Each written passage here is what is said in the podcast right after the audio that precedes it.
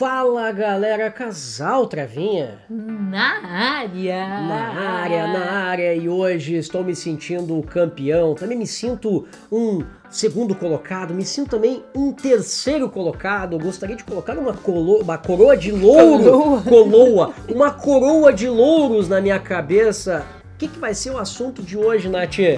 Sobre as premiações aí, como é que se desenvolveu, como é que iniciou essa premiação de primeiro, segundo, terceiro colocado? Será que foi sempre assim? As medalhas e o pódio. Mas antes, já aproveita aí para conferir a sua inscrição no nosso canal, curtir o vídeo, deixar um joinha, comentário aqui embaixo também e seguir o Casal Travinha nas demais redes sociais e plataformas de áudio, Spotify, Deezer, Anchova, que eu chamo é Anchor, mas eu chamo de Anchova, tá? Google Podcast. Google Podcast. Mas Segue a gente. Vamos lá para curiosidade.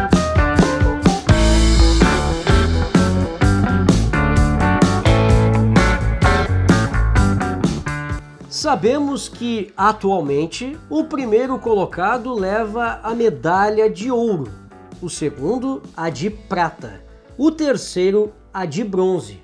Porém, nos Jogos de 1896 em Atenas ainda não havia a medalha de ouro. O primeiro colocado ganhava uma de prata, um diploma e uma coroa de louros. O segundo, uma medalha de bronze, um diploma e uma coroa de louros. Os terceiros colocados, assim como os demais participantes, recebiam apenas um diploma. Todas essas premiações foram entregues pelo rei Jorge I no último dia de realização dos Jogos. Em 1900, nos Jogos Olímpicos de Paris, apenas os vencedores receberam premiação. E não era nada de medalha, mas sim valiosos prêmios de arte. Somente em 1908, os três primeiros colocados começaram a ser premiados pelo sistema que funciona até hoje.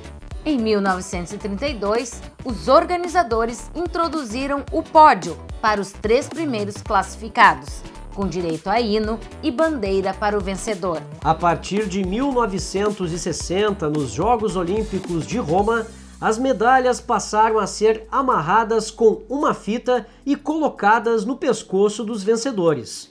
Em 1992, nos Jogos de Barcelona, o badminton, o boxe, o judô, o tênis e o tênis de mesa já não faziam decisão do terceiro lugar e dois atletas eram premiados. Mas em 1996, nos Jogos Olímpicos de Atlanta, apenas o boxe e o judô mantiveram esse privilégio que perdura até hoje.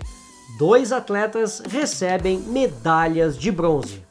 Videozinho mais curtinho hoje, né? Mas o suficiente para explicar para vocês como surgiram aí, como é que surgiu o sistema de premiação e como é até hoje, né, Nath? Exatamente. Se curtiu, já sabe, deixa o joinha aí para ajudar aqui o Casal Travinha. Também nos acompanha nas redes sociais. Ah, claro, ativa o sininho aí também para saber quando tem vídeo novo aqui no canal. Até a próxima curiosidade. Valeu!